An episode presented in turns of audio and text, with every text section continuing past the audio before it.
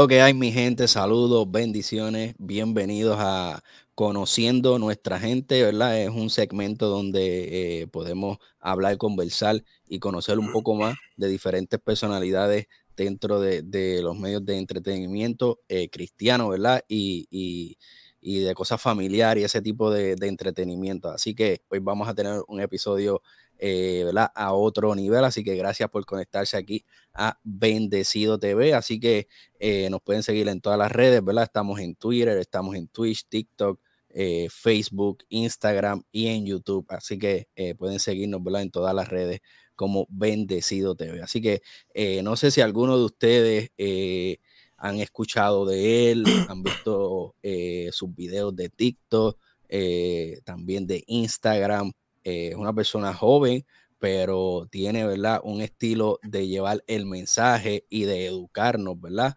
Eh, es bien peculiar y bien jovial. Eh, se hace llamar la teología de la calle. Así que vamos a ¿verdad? presentarlo por aquí a mi amigo y a mi hermano Carlos de la teología de la calle. Dímelo, papá, ¿qué está pasando? Bendiciones. Saludos familia, bendiciones, gracias por la oportunidad, el privilegio que me dan de estar por acá contigo y con toda tu gente, de verdad que es súper honrado, súper agradecido por esto, así que bueno, estamos súper bien, estamos gozando, estamos deseosos de arrancar con esta entrevista, esta conversación, whatever it is, pero mano, súper contento de estar acá contigo, hermano. Sí, sí, pompeado, gracias por, ¿verdad? Eh, decir que sí, eh, eh, tras de bastidores, ¿verdad? A veces es un poco complicado por situaciones que pasan, pero gracias a Dios, respetuosamente, ¿verdad? Se estuvo comunicando con nosotros y, se lo agradecemos. y estamos aquí, ¿verdad? Para conversar, para hablar, para profundizar en, algunos temas que tal vez frente a las redes sociales, ¿verdad? No, no los expone, ya que eh, te, te, puedo catalogar en la categoría de influencer, eh, creador de contenido. Esa me gusta más. Eh, comunicador. ¿Cuál, ¿Cuál a ti te gusta más? ¿Cuál, cuál te sientes más cómodo? Uf, me gusta más creador de contenido porque esa de influencer como que no sé, como que se presta para muchas cosas, pero creador de contenido me gusta porque siempre estamos por ahí en las redes tratando de hacer videitos o posts o cosas, lo que sea. Eh, compartir con la gente, hablar con ellos a través de los comentarios, de los Instagram Live o de los YouTube Lives, etcétera. So, me gusta más esa de, creador de contenido, pero, ¿verdad? A veces es inevitable una con la otra. So, anyways, esa es la que yo prefiero, pero me da igual, en verdad. Y, y, y teólogo, la, etiqueta de teólogo, ¿cómo te sientes en, en esa fase? Dios mío, empezamos de 0 a 100. Mira. Mira, teólogo, no tengo problema con esa porque en, realidad, hasta cierto sentido, como se llama ese libro de R.C. Sproul, todos somos teólogos. De alguna manera, todas las personas, creamos en Dios o no creamos en Dios, seamos cristianos o de otra religión o lo que sea, todos de alguna manera hacemos teología y, ¿verdad? Nos relacionamos y tenemos una percepción de lo es, de quién es la divinidad, de cómo se manifiesta, de cómo se relaciona en nuestras vidas, en nuestra sociedad, etc. So, en definición, todos tenemos un concepto de Dios, de la divinidad, sea que exista, que no exista, etcétera, y siempre, ¿verdad? En ese sentido somos teólogos. Ah, en el sentido, ¿verdad? Estricto de un grado académico y etcétera, pues no, todavía estamos trabajando en esa. Ah, gracias y gloria a Dios empezamos ahora en enero nuevamente, a ver si terminamos ese, a ver, no, a terminar ese, ese grado académico en nombre de Jesús y poder ya ponerle el nombre oficial en ese sentido, pues todavía no tengo el bachillerato o la licenciatura como tal, pero estamos trabajando en eso en nombre de Jesús y ya pronto, si Dios permite, vamos a tener ese papel que va que eh, eh, eh, eso, ¿verdad? El título. Así que esperemos ver en el Señor y te deseamos lo mejor en esa área. Este, pero, ¿cuál es tu nombre? Queremos saber, ¿verdad? Carlos de la teología de la calle, pero ¿Carlos qué? Carlos Manuel Irizarri Torres. completo, tiene, tiene bastante nombre. sí, es bastante larguito. Este, ese es mi nombre completo. Me pueden conseguir por ahí también en, en las redes sociales normal. Tengo mi Instagram personal mi Facebook personal, que casi no lo uso, pero lo tengo por ahí, aparezco como Carlos Irizarri, este, y siempre comparto básicamente lo mismo que comparto en, mi, en la teología de la calle, en Instagram, en TikTok, así que estamos por ahí en todos lados. Y Carlos Manuel desde su niñez que, entiendo que es de Juntas, Puerto Rico. Del mejor eh, pueblo de PR. Bueno, ahí podemos debatir, pero eh, al final de la entrevista. Está bien, está todo, dale, dale. Eh, el gigante dormido, la ciudad del gigante dormido, voleibolistas buenos, pero seguimos siendo, ¿verdad? Corozaleños, plataneros, los uh, reyes del voleibol en Corozal, Puerto Rico. Seguimos con la pregunta. final con Ajunta. Eh, buenos tiempos del voleibol en, la isla de Puerto Rico. Hacho Corozal tenía un trabuco demasiado imposible. Corozal no era fácil, mano. Sí, no, no, no era fácil. Platanero, capital del voleibol. Hacho, demasiado. Sí. Pero eh, ya, ya esos tiempos pasaron, ya no podemos brincar a esos niveles. eh, Carlos, que desde tu niñez eh, siempre fuiste así, eh, que te gustaba comunicarte, dejar sentir tus sentimientos, eras hablador o eras a lo, todo lo contrario, eras tímido. ¿Cómo fue tu niñez en esa área? Mira, mano, yo siempre me he considerado una persona bastante tímida en ese sentido de que no me gusta hablar o se me hace difícil, mejor dicho, hablar con personas que no conozco. So, si me llevan a un grupo de personas totalmente nuevas y me deja solo allí, pues yo como que me voy a, a esquinear un poco y como que, hola, sí, no, un placer, encantado, gracias. Sí, no, todo bien, todo bien. Y como que la pichadera, la Sí, tú sabes, ya, y si me hablan, ya, pues ahí pues poco a poco empiezo la conversación, pero no soy esa persona de que ser súper extrovertido y me presentan a alguien nuevo, sí, ¿cómo tú estás? No, ¿dónde tú eres? Y no, mire que tú has, ¿me entiendes? Se me hace difícil, pero una vez se da la conversación o se empieza a hablar, etcétera, pues ahí sí, pues fluye un poquito mejor y cuando me dan un poquito de confianza, pues ahí me siento más cómodo y sí soy bastante hablador, me gusta hablar bastante, especialmente con las personas que son cercanas a mí, amistades, etcétera. Hablo bastante, eso desde niño con la gente que era, ¿verdad? Mis amistades de escuela y demás, sí, siempre fui bastante conversador, pero em, era con mi corillito, tú sabes. Sí me conocían en la escuela porque si jugaba básquet o lo que sea, o mi mamá trabajaba en la escuela, que eso es bien difícil. Tener el padre en la escuela, pues todo el mundo, tú sabes, como que, ah, no, este es el hijo de fulana, y es como que, ah, tú sabes. Pero, el hijo de Missy el hijo de eh, Mister. La, era la gracia era la secretaria, que gloria a Dios no era del maestro, ni una maestra tampoco, pero también, tú sabes, si se formó un revolú en la escuela, pues, eh, vi al hijo, de, la secretaria. Era Dios, ya tú sabes. Pero en ese sentido, mano, no, era, era bastante conversador y de pana así con, con, los amigos míos, pero con la gente de afuera, pues era como que, y ya, de lejos. pero siempre me gustó todo este tema de, de, la historia. Cuando era chamaquito quería ser este, arqueólogo. Oh, de, los que estudiabas el libro de famosos, ¿verdad? Estudios sociales e historia en Puerto Rico. Esa era eh, de los taínos y, la colonización y todo ese tipo de, de, historia. Ah, eh, literalmente ya Dios te había puesto, ¿verdad? E, ese chip de, historiador, de, alguna manera.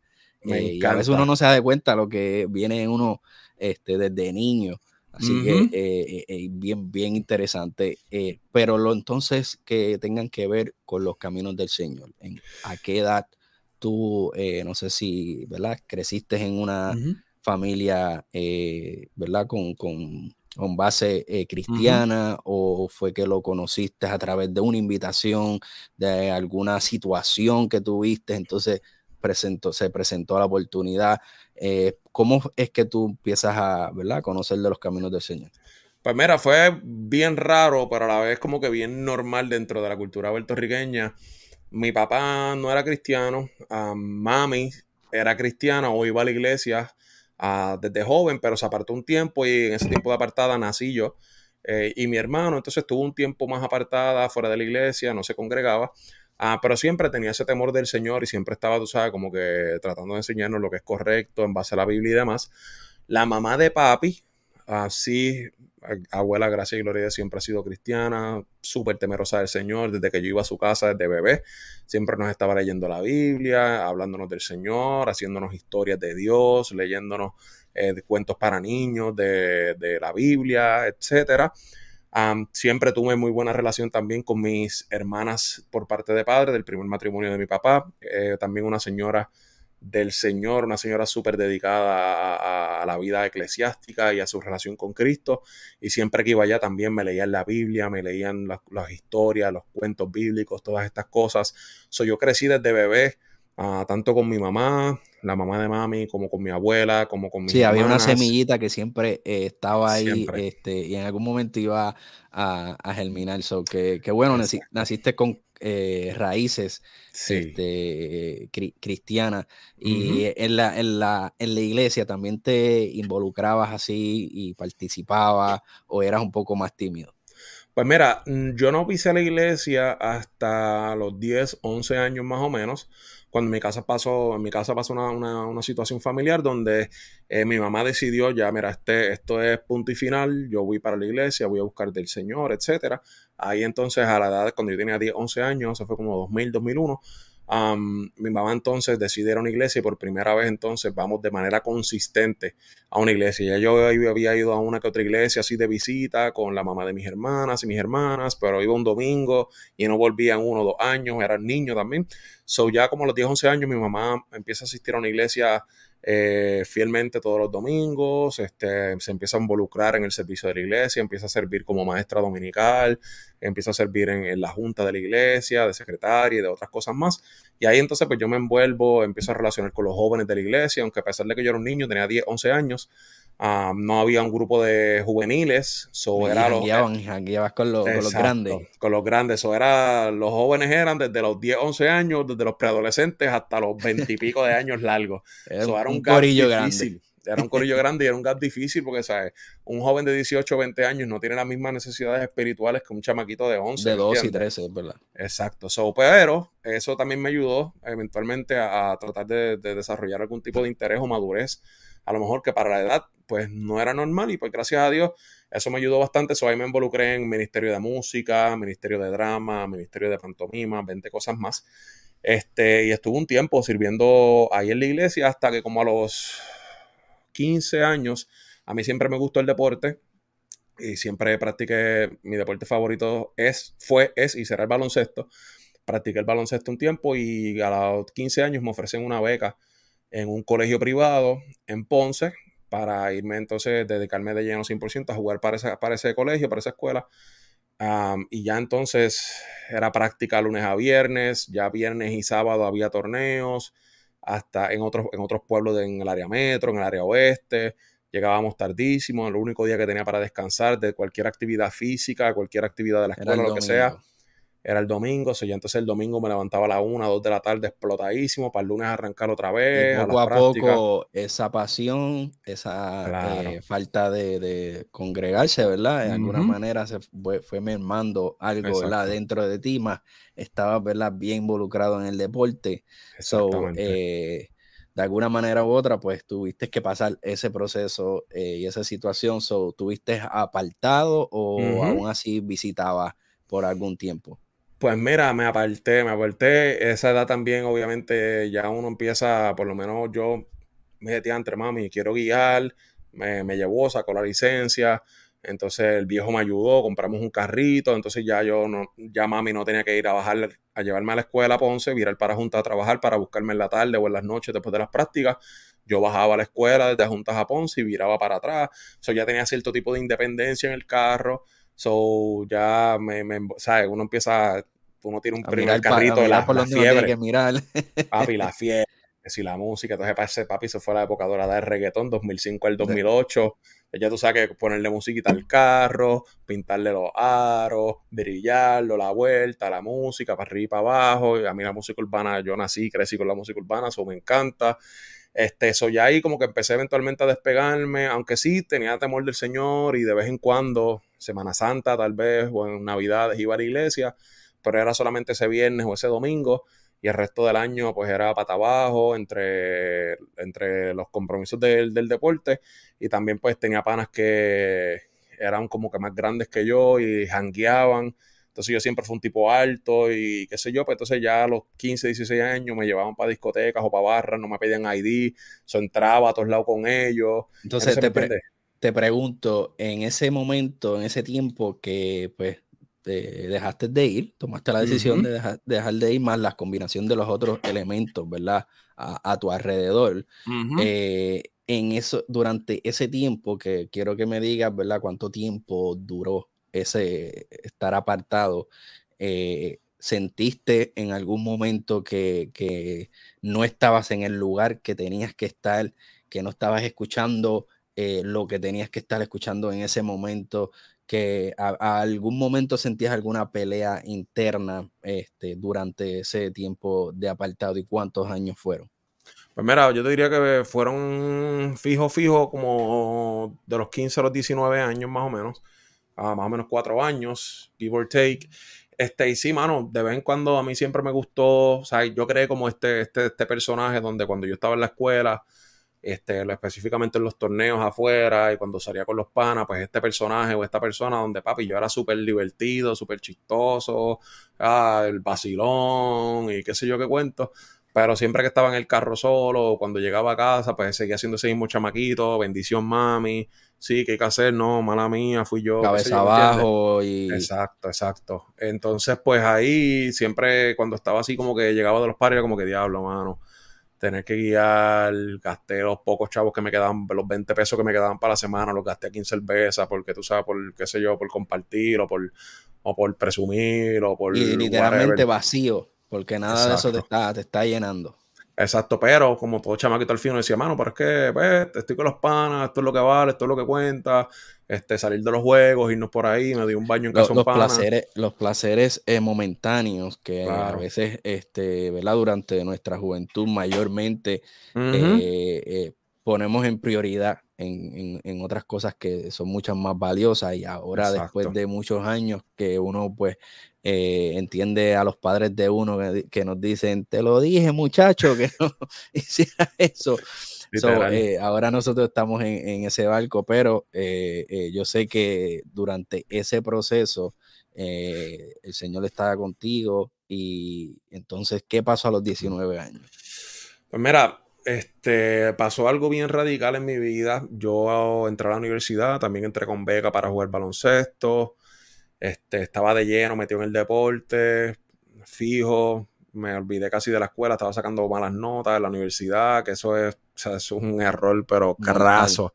Amigo y amiga que me está escuchando, si estás en la universidad ahora mismo, especialmente en tu año prepa, y estás envuelto en el vacilón, ojo, brother, amigas, por favor, ten cuidado, no descuides las notas porque por ahí, ojo, ojo, porque te va a pasar factura eventualmente, eso ten mucho cuidado. So, anyways, me, envolví con el baloncesto, entonces conocí a una, una, persona, una mujer mucho mayor que yo, casi 10 años mayor que yo, uh, y a los 18 años me fui a convivir con ella, estuve conviviendo seis meses, y esta persona tenía muchísimas ataduras que yo en el momento no las vi, pero eventualmente um, se fueron, fueron revelándose hasta que un Viernes Santo, otra vez, la vieja me dice, mira, vamos para el servicio de Viernes Santo, por favor, ve con nosotros, qué sé yo qué más pues dale, pues voy para allá con esta, con, con la que era mi compañera en ese momento. Y estábamos, la iglesia estaba súper empaquetadísima, no cabía nadie, me tuve que sentar afuera en el pasillo, en un pasillo que había afuera del templo, que se escuchaba el mensaje, pero no podía estar dentro del servicio porque estaba demasiado lleno. So, allá viene uno de los diáconos, mira, queremos orar por ustedes, y yo, pues, tú sabes, temeroso del Señor en la iglesia, yo no le voy a decir, no, no, no, no, no, no ¿sabes? Nada más en la vida, estás loco.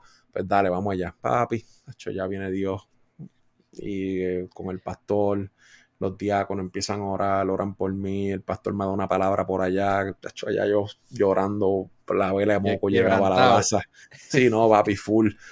Allá yo no me había dado cuenta, de hecho, allá empezaron a reprender y a sacar el demonio de la, de la, de la amiga y yo no sé qué cuento más. Oh, wow. Revolú más, so, ya ahí como que yo, como que Dios me abrió los ojos y como que dije, mm, esto no es realmente, o sea, esto no es lo que Dios quiere para mi vida y Dios mismo se encargó de poner las cosas en su lugar. Esa relación, gracias y gloria a Dios, terminó. Eh, y ahí entonces yo empiezo como que, pues mira, yo creo que yo puedo hacer un balance en el deporte y también en, la, en la, iglesia. la iglesia. Este, y empecé a asistir a la iglesia nuevamente, poco a poco, ¿verdad? Dentro de, mi, de mis faltas y, mi, y mis loqueras y mis vacilones, pues la iglesia, gracias a Dios, el grupo de jóvenes que había me acogió, este, fui, empecé a ir a los servicios de jóvenes, empecé a servir también poco a poco en la iglesia. Y el Señor, hermano, fue trabajando conmigo. Dios me metió las manos poco a poco, me quitó algunas cosas, me dejó otras. este, ¿verdad? Porque Dios no, o sea, eh, mucha gente se, cree que cuando tú llegas a la iglesia... Fueron necesarias durante tu proceso para convertirte el, el, ser humano, ¿verdad? Que, que, eres hoy, pero lo que no era, él mismo se encarga, ¿verdad? De, de ir eh, sacándolo de tu vida. Así que eh, qué bueno, ¿verdad? que el Señor, ¿verdad? siempre estuvo ahí para ti y, aceptaste otra vez el, reto de, entrar a, este caminar eh, del Señor. Eh, eh, entonces, ¿cómo es que hacemos el enlace de que pues tú empiezas otra vez a ir a la iglesia, sigues en tu deporte, en qué momento es que llegan las redes sociales a este nivel, que, que, tú entiendes, que tú empiezas a descubrir que puedes ser de impacto positivo a personas, eh, cómo hacemos ese enlace eh, al influencer, eh, comunicador, creador de contenido de hoy en día, la teología de la calle. Pues mira, brother, yo diría, después de eso, eventualmente seguí en mi camino a la iglesia, dos años después o año y medio después, conozco a la que es ahora mi esposa, nos hicimos novios, nos casamos, gracias a gloria al Señor nos mudamos, me mudé entonces de, mi pueblo adjunta, me mudé para Fajardo, etcétera. Eventualmente me mudo por trabajo, me mudo al área de Caguas, ah, perdón, al área de Guaynabo, en, el área metropolitana en Puerto Rico, rayos, en el área metropolitana en Puerto Rico. Entonces allá tengo un pana, este, que crecimos juntos en la iglesia de adjuntas, que era, es el hijo del que era pastor en ese momento en adjuntas. Me dice, mira, brother, yo voy a empezar a estudiar en esta universidad que es la Universidad Teológica del Caribe. Este, voy a empezar a estudiar, qué sé yo, creo que era estudios pastorales o algo así. Este, y pensé en ti, a ver si quieres empezar conmigo también. Y yo dije como que, hmm, fíjate, ya yo no estoy estudiando, no tengo así como que nada que hacer por las tardes. Y una universidad cristiana, hmm, esto me suena bien como monasterio, pero mano, voy, voy para allá, voy a chequear a ver qué, cuál es el currículo, qué es lo que tienen. Cuento algo corto, me inscribo en la universidad, arranco con estudios pastorales. ¿Qué te convence? ¿Qué te convence en ese momento? Papi, era, o sea, yo pensaba que una universidad cristiana era, era un monasterio, que todo el mundo tenía que ir allí, papi, o sea, eh, sotana puesta, o sea, todo el mundo con corbata y toda la vuelta. Nada que ver, o sea. Lo angelical. Exacto, había gente que normal iba así, que siguió con su falda, su corbata y qué sé yo, pero también había panas que iban como yo, con su cadena, su gorra, chévere, y era como que, Mano, cool. Entonces, la primera clase que tomé, me acuerdo que fue hermenéutica. Este, mano, y para mí esa clase fue. Rompecasco. No, mentira, mentira, mentira, mentira, mentira. La primera clase que tomé fue Historia de la Iglesia de Dios, que es de la denominación Iglesia de Dios. Un, un, el profesor era un pastor pentecostal. Buenísima, me encantó la clase, durísimo. Eso fue clase de hora y media. La segunda clase era hermenéutica. Cuando entro hermenéutica, el profesor empieza a explicar cómo se interpreta el texto y, nos pone un texto que yo no me acuerdo ni cuál era, pero era un texto que normalmente tú lo escuchas en la iglesia y tú dices, ah, esta es la interpretación que todo el mundo le da y no importa la iglesia que tú vayas en Puerto Rico, si leen este texto bíblico, esta es la que lo por ahí viene. este texto, por ahí es, o sea, y tú sabes lo que van a decir palabra por palabra, lo puedes citar papi, cuando se van a coger el texto y lo es barata y empieza a enseñarte sobre la historia, el contexto, el trasfondo cultural, el trasfondo social, político, económico, y papi desmenuzó ese tema. El, público que iba dirigido, todo. Papi, papi, a mí la cabeza me reventó en 20 mil cantos, pana. Y para mí eso fue un, un, un, shock, como que, Dios mío, esta información estaba aquí todo este tiempo. Por ejemplo, estaba aquí todo este tiempo y yo la tenía ahí agarrarla y nunca la había visto así. Y cuando él nos enseñó la manera de hacerlo, y, papi, para mí eso fue un game changer, eso me cambió todo. Y de ese momento para adelante, eso fue en el 2015, este, me, me, me, me, entró ese deseo de seguir aprendiendo, de seguir creciendo. Yo era un tipo que, papi, yo no leía, bueno, yo no leía en el periódico, para más decirte. El, el periódico yo leía la parte de deportes y era si tenía fotos. Si no tenía fotos, yo no leía vamos a decirte. Y poco a poco me entró mano eso de la lectura, de empezar a aprender, de buscar información. Gracias y gloria a Dios, poco a poco le cogí amor a la lectura. A veces todavía me entra ese espíritu de vagancia de cacho, leer. Pero papi, en nombre de eso lo Es demasiado interesante. A mí, a, mí me encanta también. Y, entonces, eh, dijiste al principio que todavía no has terminado el grado. No, no, no, porque en eso después empezó, eventualmente llegó María. Ahí me tuve que mudar de Puerto Rico. Este, entonces las universidades acá en Estados Unidos son mucho más caras, es otro proceso. So, llevo este tiempo buscando alguna universidad, ¿verdad? Que, que, no sea ni tan costosa y que si tengo que hacer algún tipo de préstamo o algo así, no sea un préstamo que no sea una tercera hipoteca de una casa de un millón de pesos. para el bolsillo.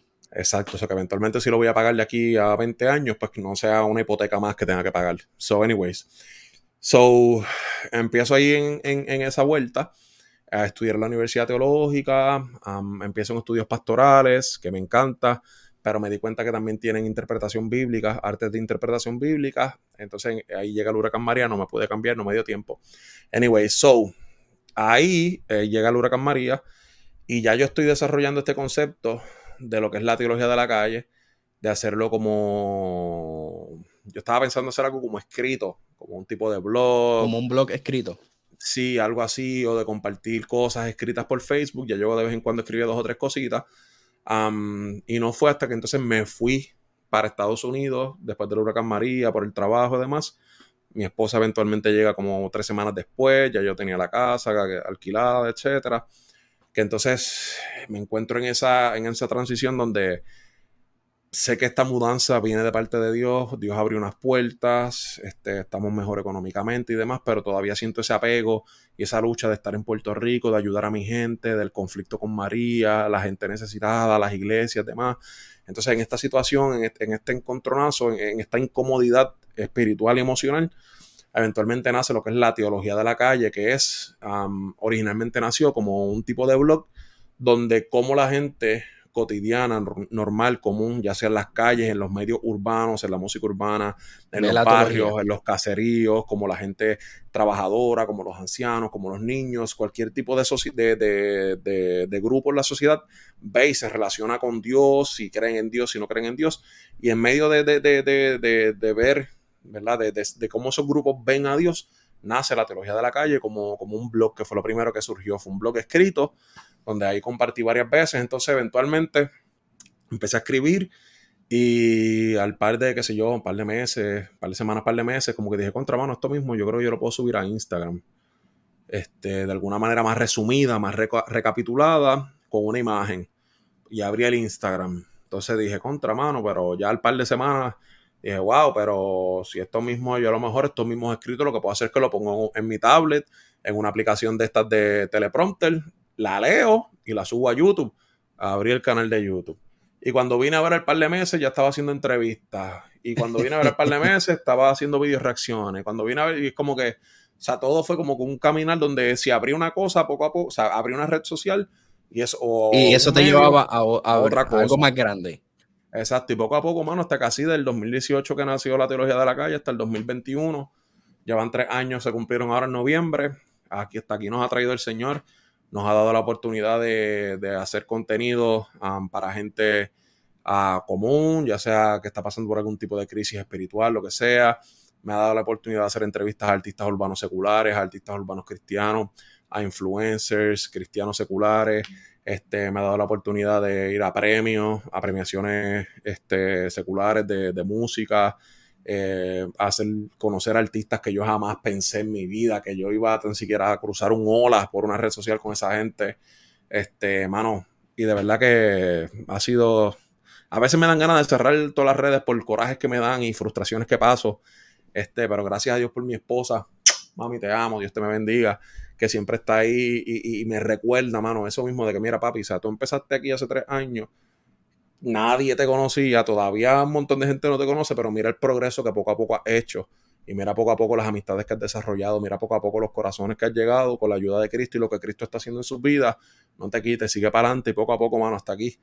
Gracias y gloria a Dios, el Señor nos ha, Detrás de cada hombre exitoso hay una eh, tremenda mujer que le da ese push a uno. Eh, comparto, ¿verdad? Ese, ese pensar porque eh, así mismo es, en, este lado por acá, ¿verdad? Y estamos agradecidos. No, eh, papi, yo te diría que ella está en lo mío, si no va al frente casi.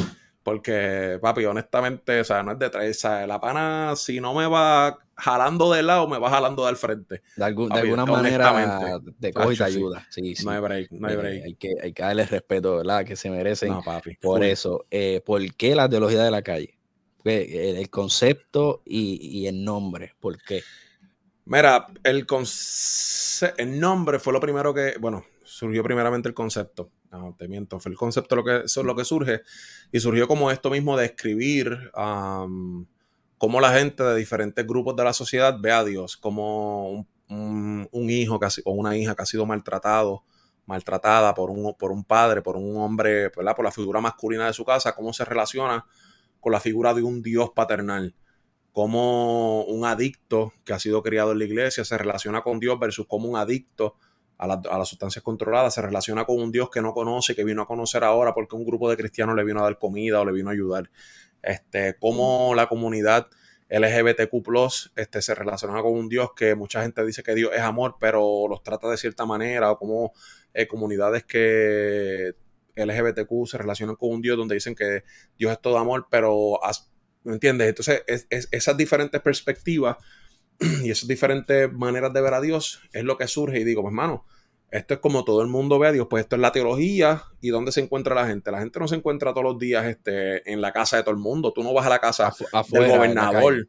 Exacto, tú no vas todos los días a la casa del presidente, tú no vas a la casa del gobernador, tú no vas a casa de, qué sé yo, tú, la gente se encuentra en la calle, en el mall, en la plaza, eh, en, el, restaurante, eh, pues es la teología, es la manera de la, de la, gente ver a Dios en la calle. So, y ahí obviamente también entra el concepto de la música, este, donde la música urbana forma ya parte cotidiana. De la cultura. De la cultura popular, te guste o no te guste la música urbana, la consumas o no la consumas, la escuches o no la escuches, la odies o la ames, forma parte de la cultura y dentro de la misma música urbana, de hecho, dentro de toda la música, sea urbana, sea pop, sea rock, sea lo que sea, siempre hay un concepto, pero últimamente con la música que está más de moda, la música que ha roto todos los esquemas en la cultura pop, que es la música urbana, el, el elemento de Dios está súper presente.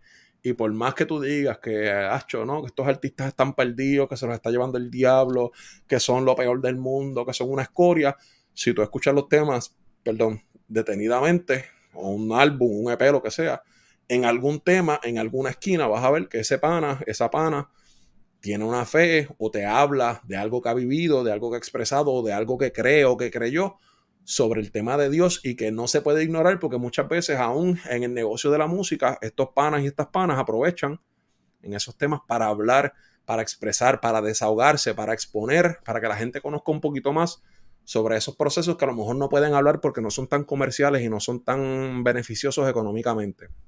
So, ahí poco a poco fue que surgió todo ese nombre de, dentro de ese concepto surgió entonces el nombre de la teología, la cosmovisión de cómo la gente ve a Dios en la calle, en nuestro cotidiano, en todos los sectores de nuestra sociedad.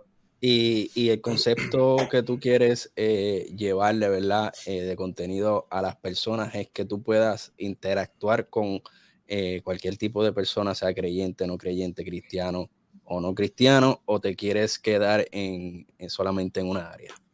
Mira, mi enfoque, sí, ¿verdad? Si, si existiera un mundo perfecto donde, ¿verdad? Esto, esto es mi, visión utópica de las cosas. A mí me encantaría poder hacer un contenido cristocéntrico, un contenido cristiano para gente secular. Sé que suena incongruente, sé que suena disparejo, sé que suena cojo, lo que, como lo queramos llamar.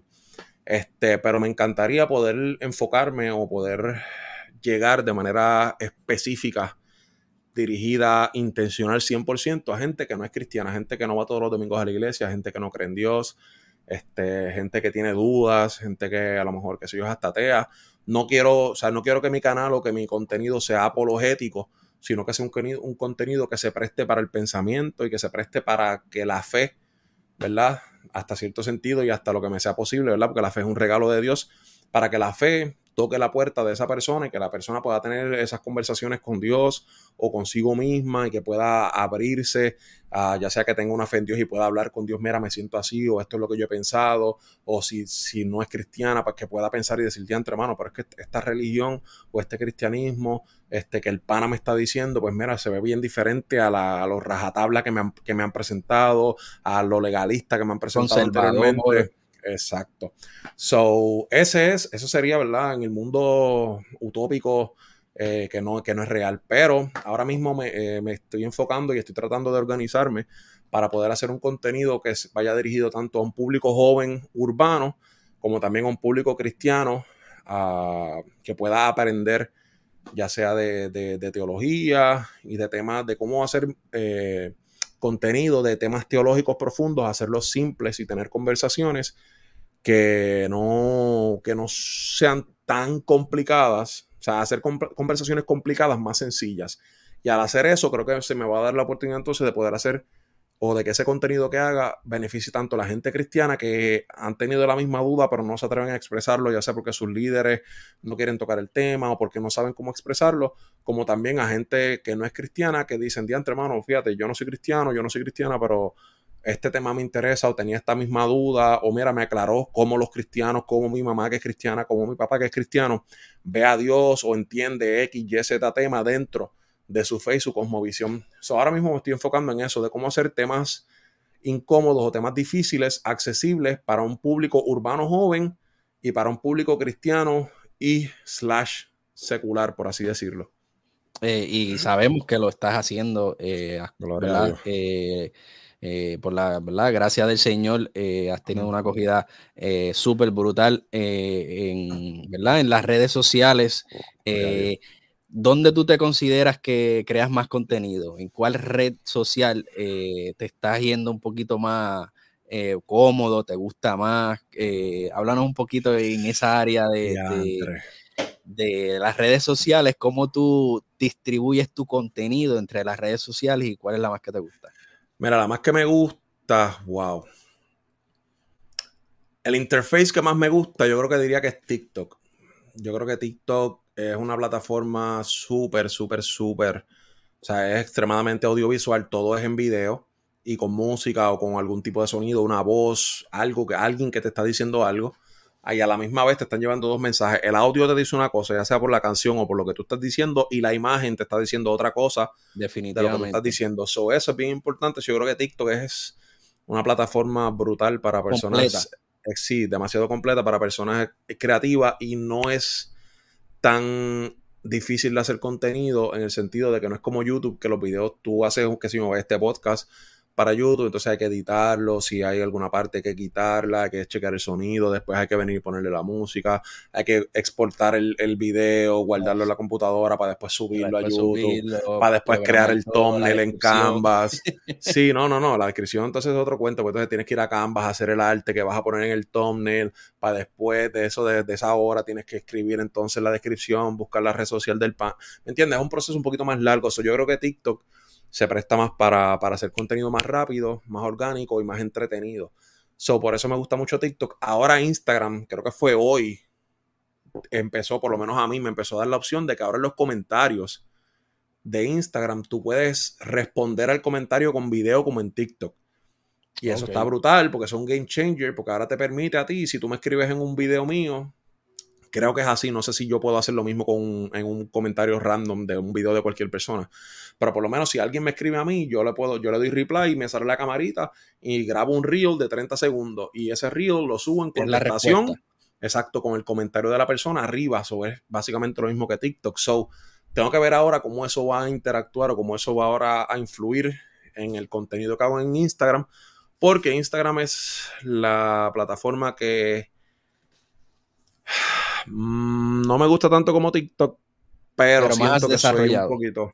Exacto, pero fíjate, en TikTok yo lo llevo trabajando, qué sé yo, seis meses, ocho meses, y en TikTok tengo el doble de seguidores que lo que tengo en Instagram, que llevo tres años trabajándolo. So, es una relación ahí como que de diantre, mano. No sé si enfocarme entonces más en, en TikTok, que la respuesta es más rápida y más orgánica, versus Instagram, que va más lento, pero como que tiene algo que no sé todavía, que como que no me deja soltarlo y coger TikTok de 100% de lleno, ¿me entiendes? So, me, me sigue gustando Instagram todavía, uh, simplemente por el hecho de que siempre puedo coger y subir y postear una foto y ya, normal.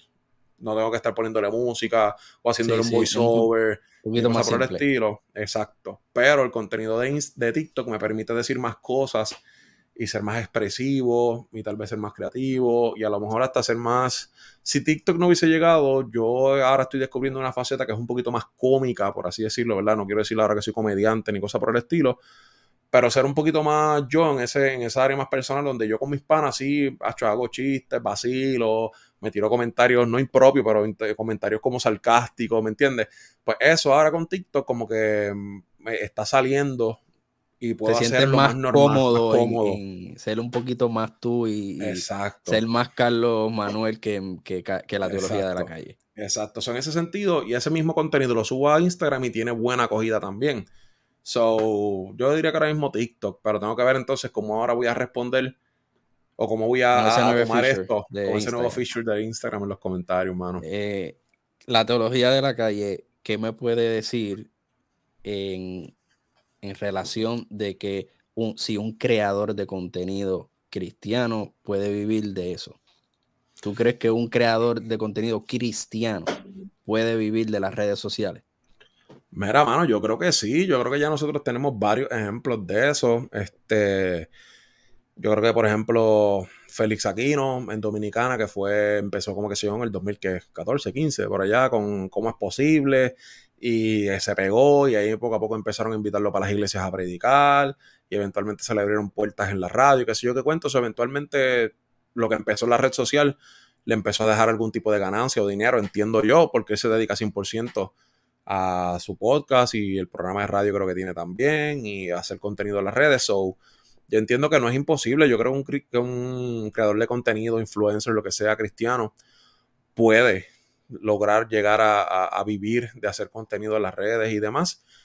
Que es un poco más difícil. Yo entiendo que sí, mano. Yo entiendo que sí porque los temas para hacer contenido cristiano son menos en el sentido de que un cristiano no debería y una cristiana no debería estar haciendo contenido explícito como hacen muchísimos creadores de contenido e influencers seculares. eso ya es del saque, te, te quita la mitad, por así decirlo, de las opciones de las eh, opciones y de lo que la gente le gusta. Bien pensado lo que tú vas a, decir, a, exponer, ¿verdad? Eh, como la gente te vaya a ver, a proyectar. Eh, yo creo que y que, tienes que tienes que estar informado también, porque tampoco tú puedes, digo, por lo menos yo, y esto soy yo ahora hablando por mí, yo no sé los compañeros que hagan contenido, yo respeto como cada cual haga contenido, pero yo, si yo voy a hacer un, mira, yo ahora mismo voy a hacer, ¿verdad? Ahora mismo no, pero entre hoy y mañana voy a hacer unos videos de un tema de armas de fuego y yo no puedo agarrar la cámara y decir, no, papi, no, porque las armas de fuego y decir lo que yo piense. Porque tal vez mi opinión no es realmente lo que está en la Biblia. So, yo tengo que buscar información, tengo que leer y filtrarla por la Biblia para tú poder entonces. Eh, entonces yo poder sentarme y decirte, mira, papi, ¿sabes qué? En la historia del cristianismo, esta ha sido la posición normal de la iglesia en cuanto a las armas de fuego, las armas en general, la violencia, y esto es lo que dice la Biblia, y esto es lo que dice Jesús, bla, bla, bla, bla, bla, bla. Por ende, esta es mi, postura, págata, y ya, ¿me entiendes? Pero, o sea, eso soy yo, porque a mí, o sea, como te dije, me enamoré del proceso de aprender, de conocer un poco más, y a pesar de lo que leo ahora, se me va a olvidar en cinco minutos, pero ya sé dónde buscar si tengo dudas otra vez, ¿me entiendes? So, yo no puedo, y me siento responsable de crear contenido que sea entretenido, pero también que sea informativo, porque yo no soy comediante, yo no soy este, una cara bonita, yo, o sea, yo no puedo vivir de eso. yo tengo que hacer contenido que la gente aprenda también, que es lo que al fin y al cabo me interesa, que todos podamos crecer, que todos podamos aprender y que todos podamos poco a poco ser mejores seres humanos y mejores cristianos y cristianas todos los días. Yo no puedo compartir información que es errónea simplemente por ser el primero en postear algo afuera.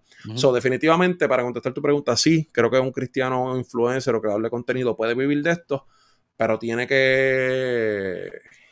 o sea, es más difícil hacerlo ah, por las opciones de que los, temas son más limitantes, muchos de los temas que se tocan son eh, controversiales, la gente tiene diferentes opiniones, tiene que saber cómo manejar esas opiniones, cómo saber manejar los comentarios en las redes, cómo saber manejar las críticas de los compañeros que hacen contenido, etcétera. es un poquito más complejo, pero de que se puede, se puede. Y eh, además de la, del contenido ¿verdad? que creas en las redes sociales, eh, te dedicas a algo más, tienes algún negocio propio. Eh, si nos puedes contar ¿verdad? un poco más de, esa área de Carlos Manuel. Claro, mira, gracias y gloria a Dios. También con mi esposa tengo un negocio propio que empezamos en el 2018, tan pronto llegamos a Estados Unidos.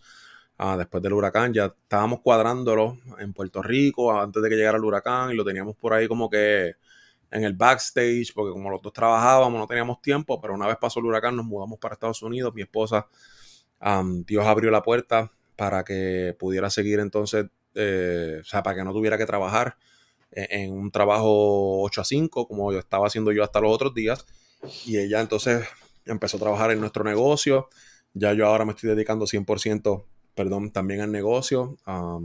y tenemos un negocio que se llama Ask Leadership Team, uh, donde lo que hacemos es básicamente nos certificamos con el equipo de John Maxwell y damos talleres de liderazgo, talleres eh, para personas que tienen pequeños y medianos negocios, a cómo crecer sus compañías, cómo dar eh, o cómo hacer crecer y mejorar también sus relaciones o, su, su, empleomanía, por así decirlo, cómo ser mejores jefes, porque no es jefe no es dar instrucciones y papi, dale tú para allá y resuelve como pueda, ¿me entiendes? Es un proceso de cómo tú hacer y motivar a tus empleados todos los días a ser mejores empleados, a crecer, no es simplemente dar instrucciones por dar instrucciones y ya. Este, también de email marketing, de redes de mercadeo también, trabajamos con eso. So, tenemos un negocio que ya gracias a Dios tiene cuatro años y ha sido una bendición, mano. Ha sido una bendición. Me dio la oportunidad ahora mismo de poder eh, renunciar a mi trabajo anterior, que era en Sam's Club. Yo trabajaba en las oficinas centrales de Sam's Club como analista de inventario. Ya gracias a Dios no trabajo allá. No estoy dedicando la mayor parte de mi día a esa compañía, aunque sí fue muy buena. Gracias y gloria a Dios por el sustento de nuestro hogar por los últimos nueve años con Sam's. Pero ahora me puedo dedicar 100% a mi negocio con mi esposa y también a, a la teología de la calle, que si Dios permite, pues tengo un par de, par de planes y proyectos que me gustaría poder realizar antes de que me venga a buscar Cristo.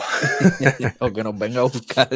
o que venga Él. Sí, o que venga Él. Eh, Tú entiendes que el trabajo de tu negocio, ¿verdad? Personal y lo que estás haciendo en las redes como en, teología de la calle eh, tienen algún link, tienen algo similar, porque de alguna manera u otra tú estás liderando, le estás llevando contenido a, las personas que son tus clientes de alguna manera, los estás motivando y también vemos en la teología de la calle que, hay motivación también en parte de los mensajes que, que tú haces. So, ¿Tú crees que es un complemento?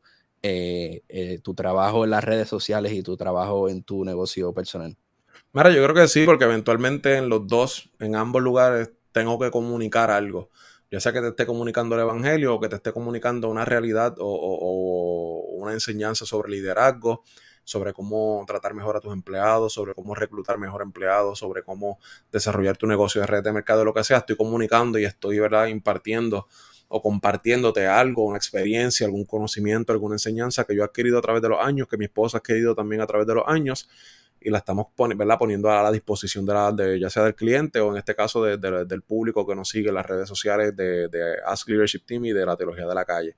So también, um, ahora más que nunca, porque después de la pandemia antes hacíamos los talleres, muchos de ellos eran en presenciales, también tenemos ya talleres eh, online, nos estábamos enfocando en eso desde mucho antes de la pandemia, pero obviamente cuando llegó la pandemia, todos los talleres, todos los summits, todas las conferencias, todo era a través entonces de, las plataformas digitales. O ya entonces nosotros teníamos ya una estructura formada eh, y bastante sólida antes de que, de que reventara toda esta situación del, del COVID y todo el mundo encerrado.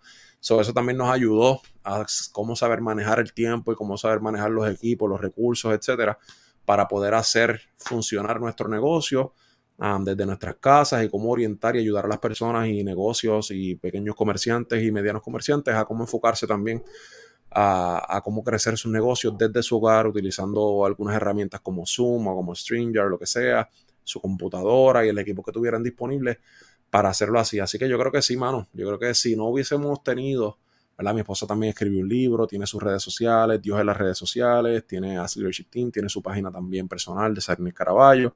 Sobre todo esa, ese contenido que compartimos y que hacemos para, nuestra, para el proyecto de cada cual, nos ayuda eventualmente también cómo aprender a manejarnos dentro de nuestro negocio para que cuando llegara este tiempo donde casi todas las reuniones son a través de la computadora, a través de un Zoom o lo que sea, poder hacerlo con excelencia y ayudar a personas que a lo mejor no tienen la experiencia, no saben cómo hacerlo, no saben por dónde empezar, cómo empezar, etcétera, poder darle la mano.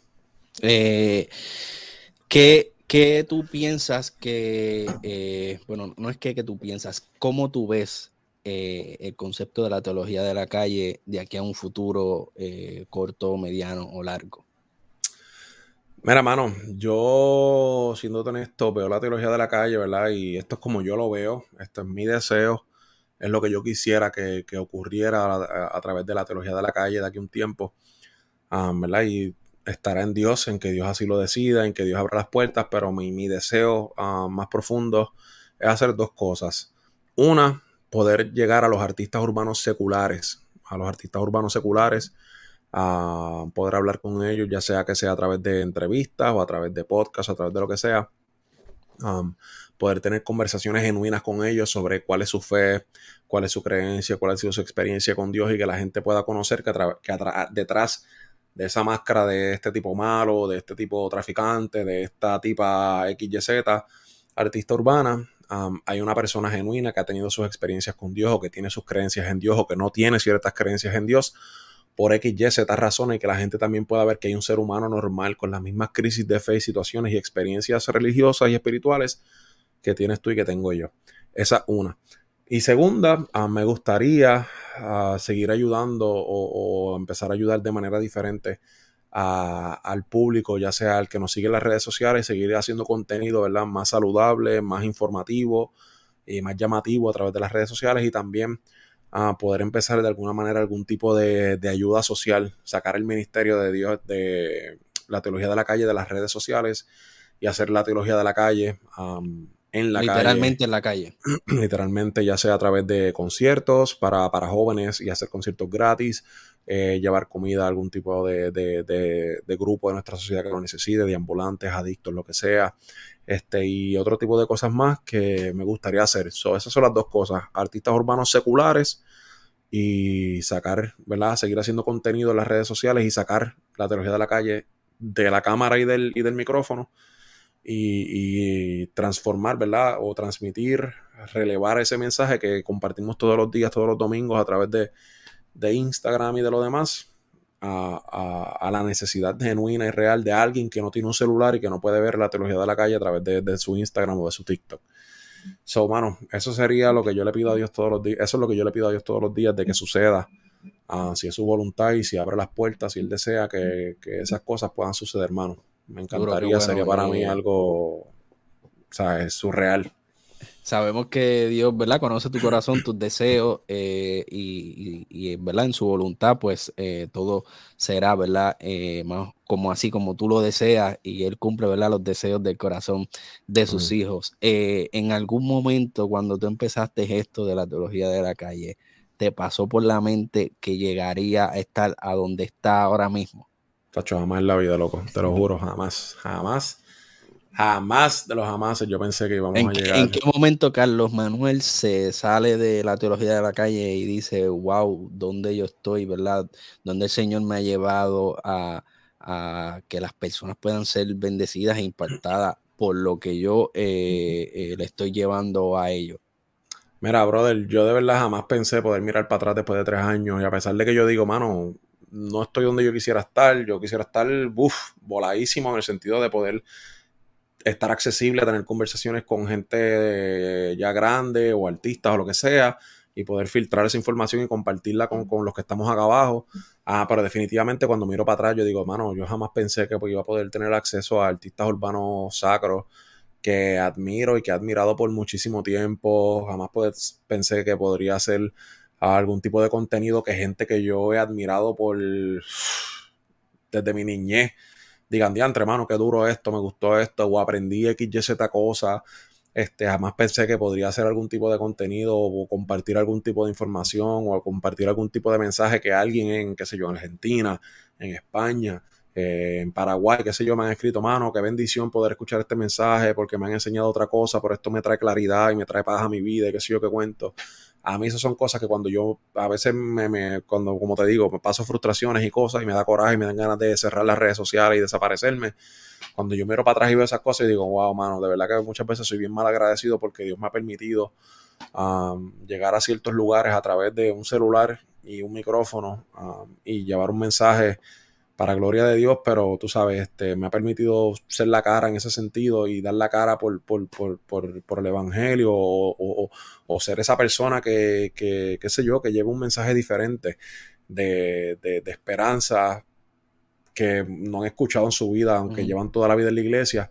Pues eso muchas veces me llena como que tú sabes de, de ese confort de decir, wow, mano, o sea, soy un mal agradecido y y muchas veces le tengo que dar la, vida en agradecimiento a Dios nada más por, darme la bendición de poder haber bendecido una sola persona en un país que yo tal vez jamás pueda tener la oportunidad de llegar y pisarlo físicamente. So, mano, de verdad que no. Jamás pensé hace cuatro años, tres años atrás que mirar para atrás y decir, wow, esto, o sea, he podido llegar a sitios que jamás pensé.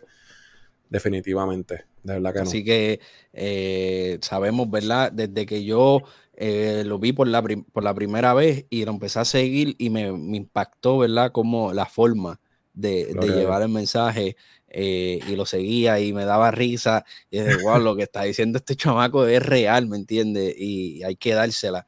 Eh, entonces, pues lo, lo, recibí, empecé a seguirlo y pues empezamos, ¿verdad? yo también empecé en esto de, de, crear contenido, que eso es otra, otra larga historia. Eso tenemos que conocerla. Sí, sí, sí. En, algún momento nos sentamos en el otro lado, ¿verdad? Y, la contamos también que sea de bendición y de motivación para, para cualquier otra persona. Eh, pero hasta aquí, ¿verdad? Eh, nos ha permitido eh, crear hasta contenido juntos y complementar, porque de esto se trata. Esto es, como, ¿verdad? Decimos nosotros, un bizcocho bien grande y cada uno puede tener un, pedacito. y eso hace mucha más falta que, que, los creadores de contenido, especialmente, ¿verdad?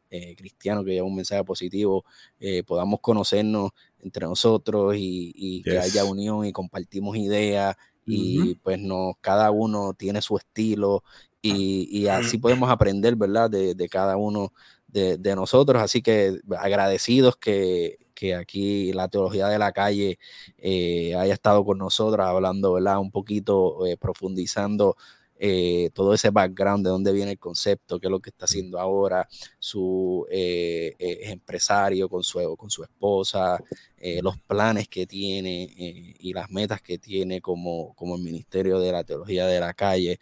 Así que hemos, hemos cubierto mucha, mucha área de, de Carlos Manuel. Carlos Manuel, cuéntanos dinos todas tus redes sociales, donde te pueden conseguir eh, la información de, de, tu eh, empresa también, la puedes compartir con nosotros para que pues, eh, muchas personas que a lo mejor no te conocen ahora quieran seguir viendo tu contenido o necesiten ¿verdad? alguno de tus servicios de profesionales. Amén, claro que sí, gracias, de verdad que gracias, súper honrado por la oportunidad, mi hermano, y aquí siempre la orden, en lo poquito que te pueda ayudar, estamos para servirte. Eso, mira, nos pueden seguir en todas las redes sociales en cuanto a la teología de la calle. Asimismo, Instagram, YouTube, Facebook y TikTok como la teología de la calle.